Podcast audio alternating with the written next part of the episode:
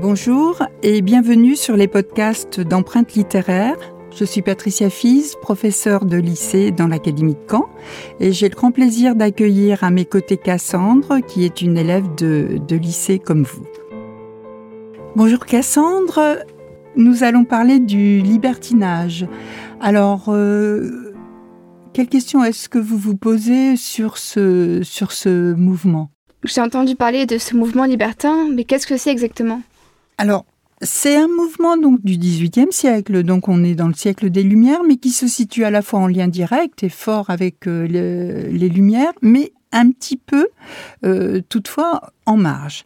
Alors, si on si on s'attache à l'étymologie du mot euh, qui veut qui signifie alors je vais pas vous poser de colle hein, euh, qui signifie libertinus signifiant esclave affranchi on, on voit bien l'image sous-jacente pardon qui est d'une euh, d'une pensée, d'une réflexion euh, qui veut se libérer. Et au XVIIIe siècle, on comprend bien que on se libère de la religion, on se libère euh, de la morale.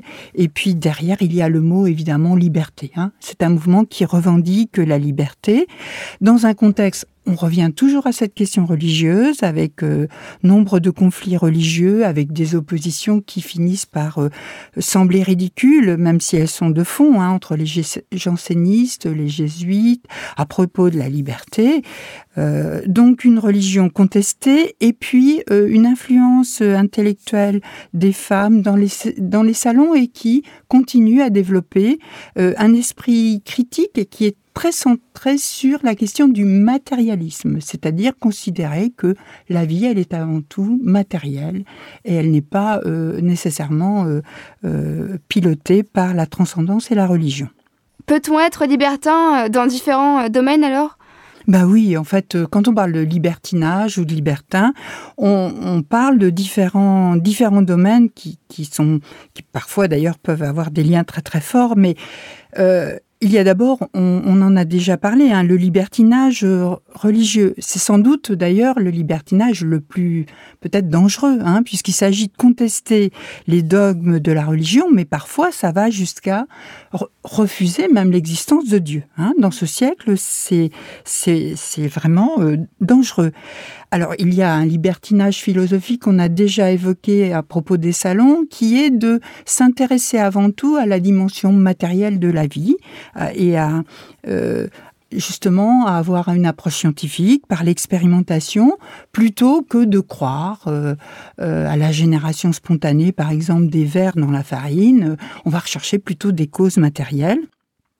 Et donc la lutte, mais on l'a déjà évoqué contre l'ignorance, et la lutte politique, évidemment, contre la monarchie absolue, euh, par exemple, qui pouvait s'exprimer euh, dans les lettres de cachet. Je ne sais pas si vous connaissez euh, les lettres de cachet. Non, pas trop. Ce qui permettait, sur la base d'un simple ordre écrit du roi, d'emprisonner quelqu'un sans, sans, jugement. Hein. Et puis, il y a le libertinage des mœurs, alors goût de la provocation parfois, mais aussi une, une revendication de la liberté sexuelle, amoureuse, pour les femmes, l'affranchissement, et pour les hommes aussi d'ailleurs, de l'autorité paternelle, et puis une remise en cause de l'éducation, euh, de l'éducation morale. Hein.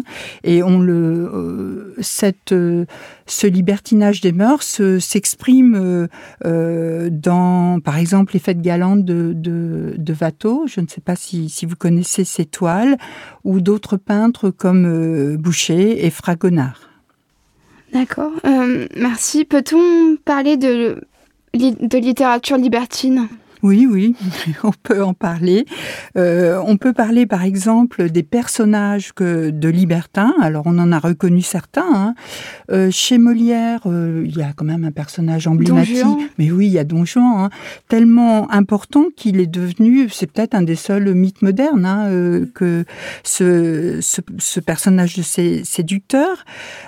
On le rencontre également dans les récits. Alors, on a, vous savez, un grand goût pour les romans épistolaires à cette époque, euh, parce qu'on joue sur euh, l'authenticité, et on a un personnage féminin, par exemple, euh, dans Les Liaisons dangereuses, qui est la marquise de Merteuil, qui est vraiment très, très emblématique de, ce libertinage et de ce désir de, la conquête. Hein. Donc, alors, si je dois retenir quelques mots du, concernant le libertinage, ça serait tout d'abord les affrontements religieux, puis l'influence des Lumières, mais aussi le libertinage religieux, philosophique, le libertinage de mœurs, le personnage libertin et enfin la peinture libertine. Bah écoutez, c'est parfait, euh, Cassandre. C'était un grand plaisir à nouveau d'échanger avec vous. À bientôt.